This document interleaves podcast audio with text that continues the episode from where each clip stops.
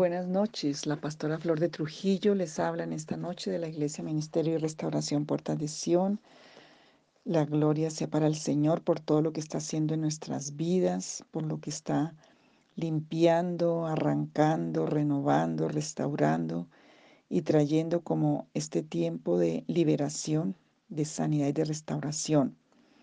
Estamos arrancando todas las raíces de la tristeza y hoy vamos a empezar a trabajar de esa parte profunda del pozo de la desesperación, como dice el Salmo 40, todo lo que tiene que ver con depresión y cómo de verdad combatirla y cómo arrancarla. Pues la depresión para la ciencia es una enfermedad emocional y es muy común en nuestros tiempos eh, y puede llevar a personas a la muerte. Y bueno, ya con el tema de la enfermedad, porque llega un momento en que ya esta tristeza que se mete y se forma una enfermedad llamada depresión va a tener un ingrediente físico en las en todo el sistema de, del cuerpo. Pero si no se trabaja en el tema espiritual, pues la persona nunca va a salir de ese estado de, de depresión, así esté tomando medicamentos es un, tema y oro porque el Señor les dé entendimiento y porque muchos puedan ver y entender. Eh, necesitamos trabajar y hay personas que están bajo esta flagelo de la depresión que no lo van a poder hacer solas. Necesitan una persona responsable, comprometida con Dios y con la persona para ayudarles. Hay estados de depresión que se pueden manejar eh, con autoliberación, pero hay otros que necesitan que una persona les ayude. Em, y, muchos, de verdad, muchas veces cuando se ha dejado tan descuidado, yo estoy en contra de los medicamentos em, psiquiátricos, pero hay momentos en que la persona si está tan desbalanceada, necesita una ayuda mientras toma la estabilidad física para poder hacer un proceso espiritual y emocional. Eso es como la diabetes. Yo creo en la sanidad, pero hay personas que necesitan un medicamento mientras se estabiliza y hace un proceso de sanidad.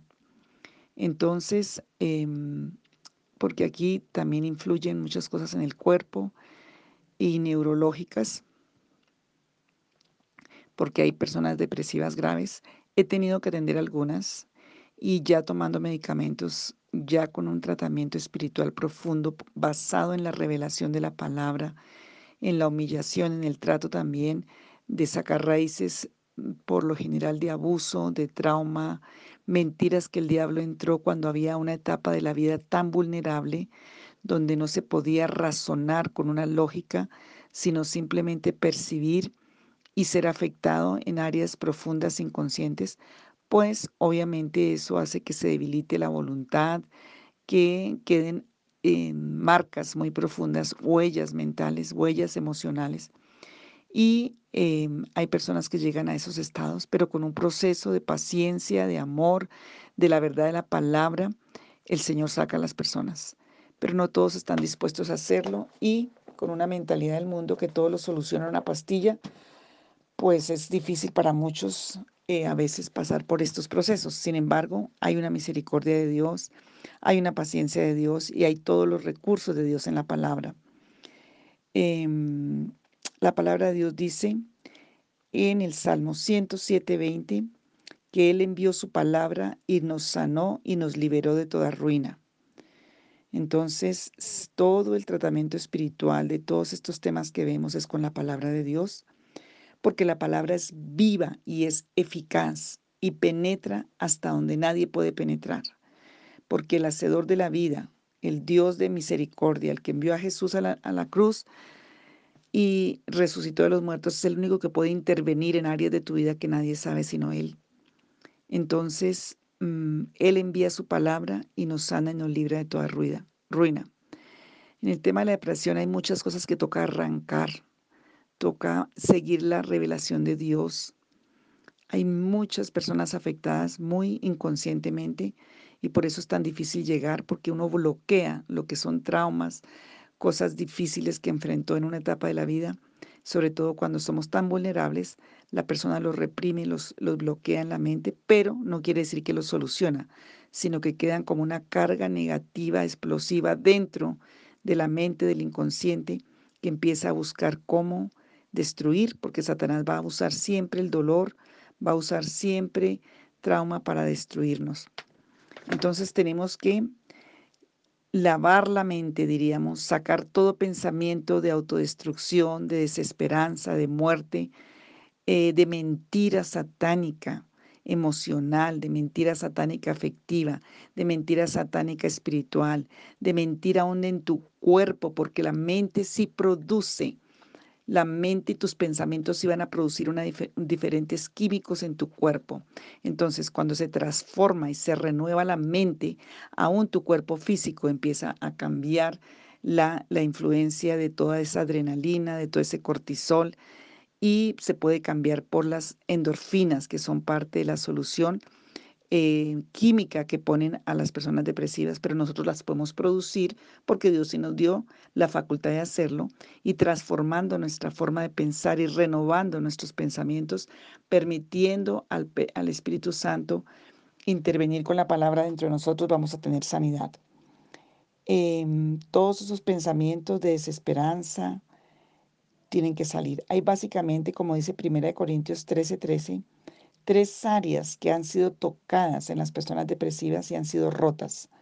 Una es la esperanza, otra es la fe y otra es el amor. Em, entonces, porque eso ha cambiado completamente la actitud frente a la vida, frente a todo, frente a la misma persona, frente a Dios. Y lo más tremendo es que el enemigo usa eso para romper una confianza con Dios.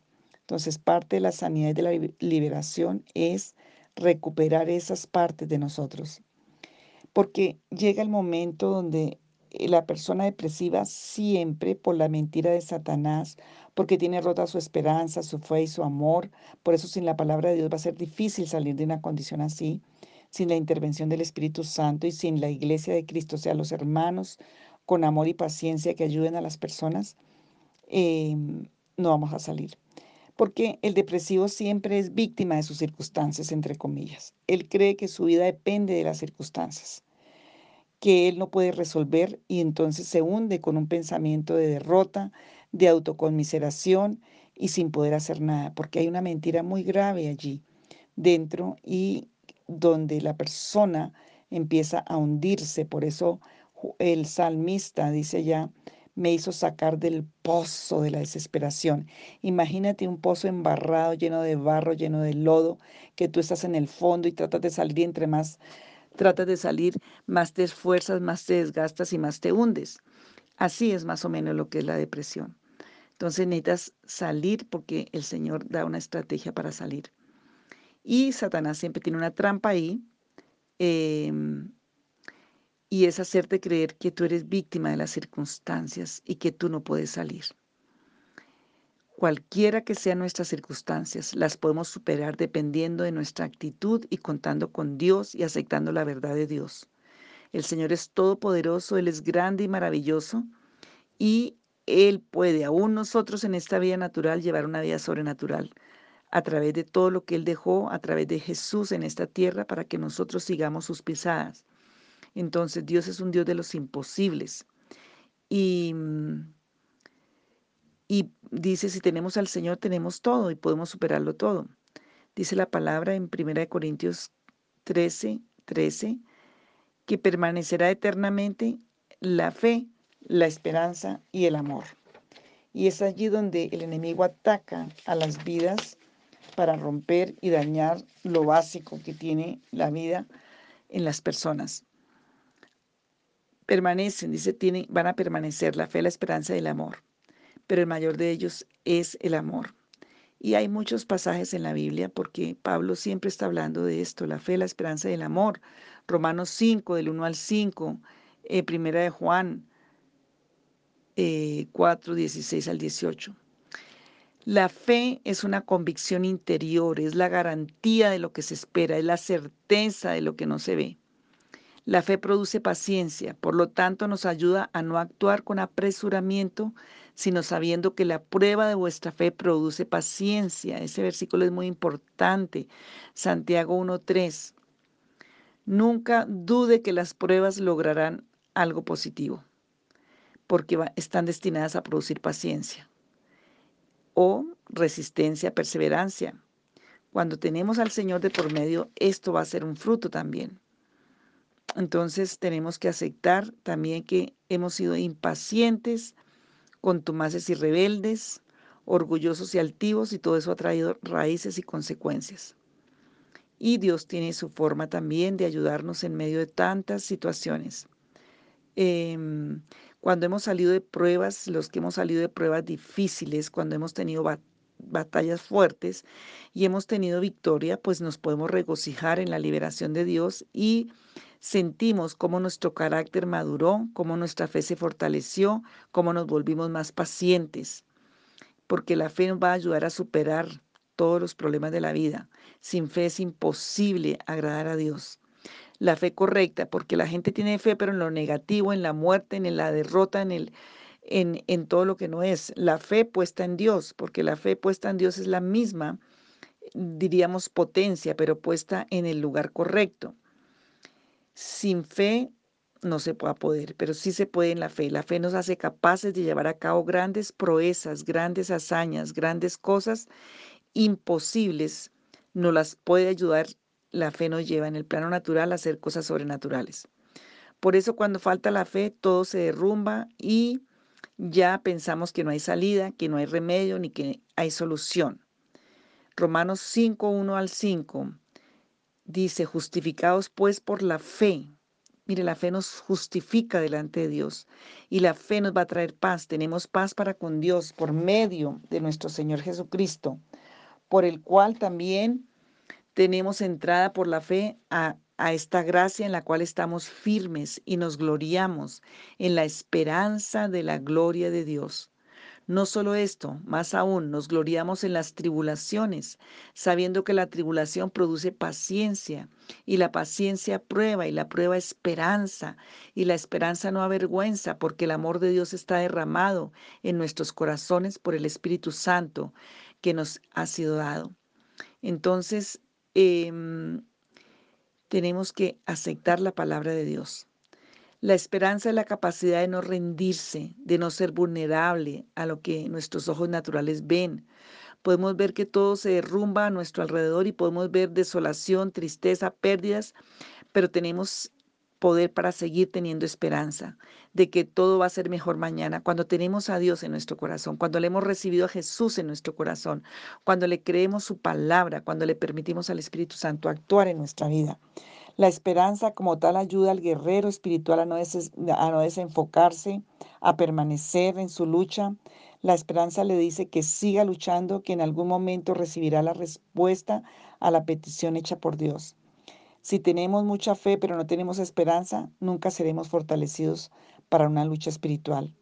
Creemos, creemos en Dios, pero tenemos que creerle a Dios. Creemos en Dios, pero no tendremos la fuerza para esperar en Él si no hay esperanza. La esperanza nos hace esperar la respuesta en Él. La Biblia dice en Hebreos 6 que la esperanza es un ancla, es un ancla en medio de un océano donde no sabes para dónde va la barca. La esperanza te ubica en el lugar exacto de protección y tenemos una firme y ancla esperanza en el Señor y en su palabra y en sus promesas. Por eso es que Dios muchas veces espera para contestarnos nuestra petición. Él está desarrollando carácter en nosotros, está fortaleciendo la esperanza para que en el futuro seamos indestructibles, invulnerables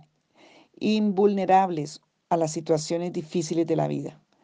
Las personas que quieren todo instantáneo, nuestra cultura, en medio de todo el materialismo, todo lo que tenemos, eh, enseña o prepara a la gente para que no espere, para que no tenga esperanza. Por eso hay tanta depresión en esta época. Tiempo de antes la gente luchaba y habían sueños y esperanzas, pero había lucha, pero hoy en día no se quiere luchar, se quiere todo ya. Una persona que no tiene fuerza para orar por una situación determinada, por un periodo de tiempo largo, tiene afectada la esperanza. Y lo veo muchísimo en las pacientes, en las personas que atiendo. persona que está ya, quiere todo ya, una persona que quedó atada por lo general a un trauma en la infancia y todavía sigue siendo un niño adulto. Le cuesta luchar, se rinde fácilmente y no cree que pueda alcanzar aquello por lo cual está luchando en oración. Piensa en qué episodio y en qué etapa de la vida estoy estancado eh, y que quedé con emocional, espiritual, afectiva, como en una etapa infantil de impaciencia, desesperanza, de amargura. Mm, tienes que revisar todas las personas que están escuchando este audio. Revisa tu vida. Esto no solamente es tema de quitar la depresión, sino de quitar mentiras, de quitar raíces, de quitar cosas que están dentro, que están impidiendo que tú cumplas todo el propósito de Dios, que cumplas todo lo que Dios determinó para ti. Permanece la fe, la esperanza y el amor. A ver, la fe cómo se fortalece por la palabra de Dios. Mira, tú puedes repetir la palabra, orar, leerla, así no la entiendas. Te animo a que la leas, a que te la aprendas, a que la repitas, porque la misma palabra tiene vida en sí misma, la misma palabra empieza a obrar, la misma palabra está haciendo cosas que tú ni sabes y un día el Señor te lo va a revelar y lo vas a poder entender. Entonces, ay, yo no entiendo, entonces no la leo. Ay, yo no sé, yo no, entonces no la hago. No, eso son unas mentiras del diablo que te tienen ahí estancado en la vida.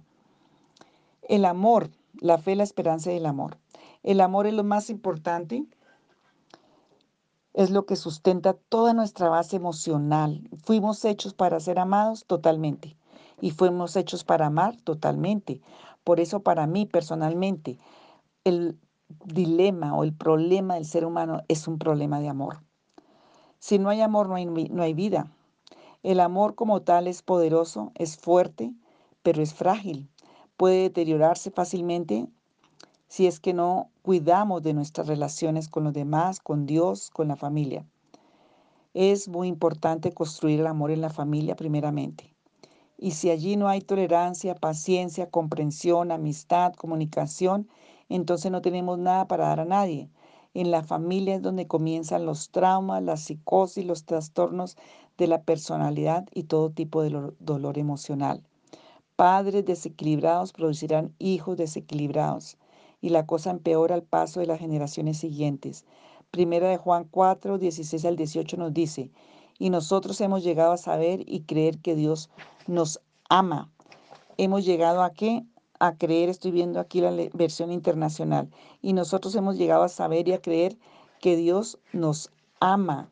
Tenemos que llegar a eso, a aceptar el amor de Dios. Dios es amor. El que permanece en amor permanece en Dios y Dios en él. Ese amor se manifiesta plenamente entre nosotros para que en el día del juicio comparezcamos con toda confianza, porque en este mundo hemos vivido como vivió Jesús en el amor, porque en el amor no hay temor, sino que el amor perfecto echa fuera el temor. El que teme espera el castigo, así que no, no ha sido perfeccionado en el amor. Repite esa cita hasta que te entre al corazón. Primera de Juan Primera de Juan 4, la repito, 16 al 18. Una persona depresiva tiene esas tres áreas prácticamente devastadas. La fe, la esperanza y el amor. Lo primero que ataca el diablo es la esperanza. Una persona que no tiene esperanza, pues no va a tener fe y mucho menos va a tener amor. Y Satanás sabe dónde atacar. Cuando la persona depresiva pierde el afecto, o sea, el amor, y ya tenemos unos sí sanando los afectos, unos audios anteriores. También hemos hablado de la esperanza, pero quiero meter todo esto en, este tema para que tú tengas más elementos para poder estar haciendo esta oración y estas oraciones para ser libre totalmente. Cuando la persona pierde el afecto y el amor, porque la mayoría de las cosas de trauma vienen por eso en la infancia, ya no le interesa vivir y con mucha frecuencia opta por el suicidio. Y quiero decir, en el fondo, la persona em, que no sabe cómo enfrentar, muchas veces no es que no quiera vivir la vida, no quiere vivir esa vida que lleva, no quiere vivir ese, ese hueco que trae, no quiere vivir ese dolor que tiene.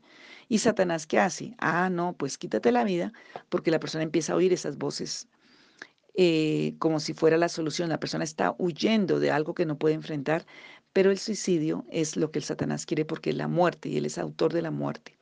La enfermedad que más vidas se ha llevado es la depresión.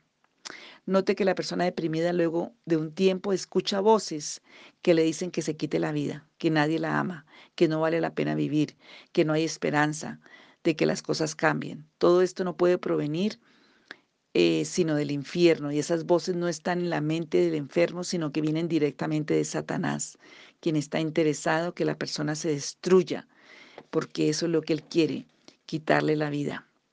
La depresión tiene profundas raíces espirituales y por ello es que a veces la psiquiatría ni la psicología logran curar a nadie, ya que la ciencia solo trata áreas emocionales.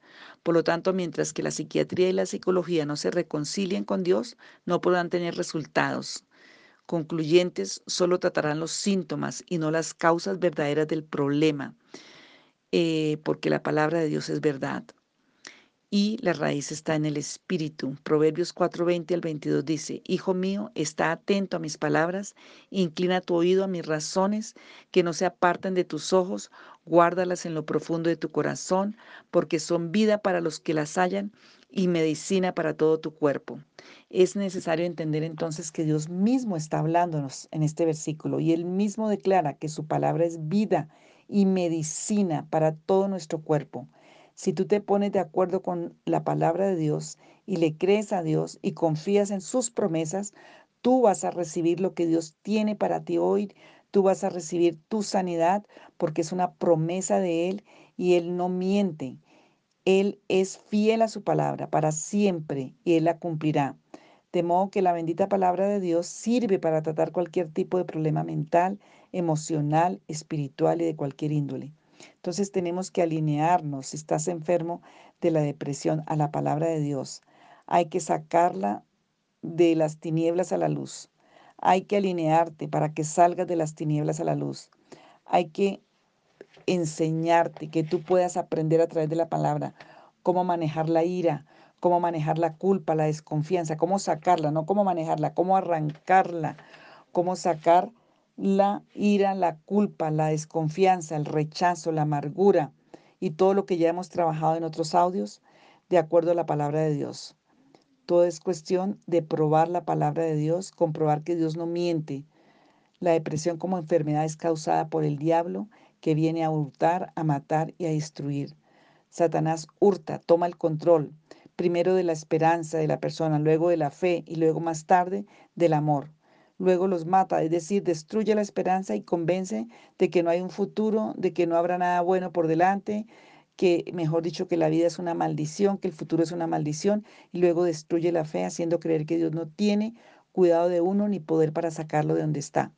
Y, em, y entonces eh, se arranca pues el amor y todo lo que hay dentro de la persona. Si la persona con depresión empieza a creer esas mentiras del diablo porque le va sacando todo eso, lo bueno, luego destruye la fe, haciendo creer que Dios no tiene cuidado de uno y se tarda un poco más con el amor, ya que el amor sustenta todas las bases emocionales de la persona. Si a la depresión no se le pone un alto, entonces finalmente llega a su meta, destruye a la persona, hace que se quite la vida. Entonces, Primera de Corintios 13:13. 13. La fe, la esperanza y el amor están afectadas y tenemos que recuperarla a través de la palabra del Señor.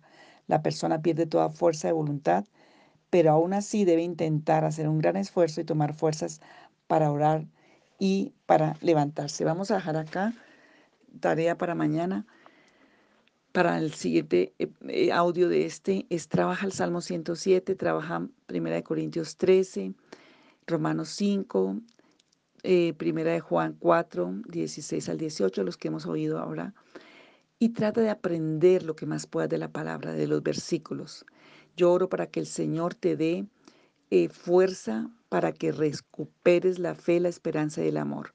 Vamos a ir mirando sin avanzar, sin, sin correr, para que vayas mirando. Yo pido que tú repases este audio que hemos visto para que tengas elementos cuando haya la administración.